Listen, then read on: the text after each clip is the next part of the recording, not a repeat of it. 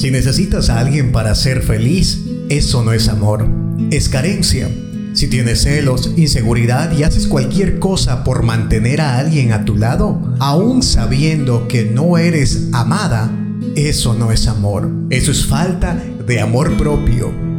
Si crees que tu vida queda vacía sin esa persona, no consigues imaginarte sola y mantienes una relación que se acabó, es dependencia. Si piensas que el ser amado te pertenece, te sientes dueña y señora de su vida y de su cuerpo, eso no es amor, es egoísmo.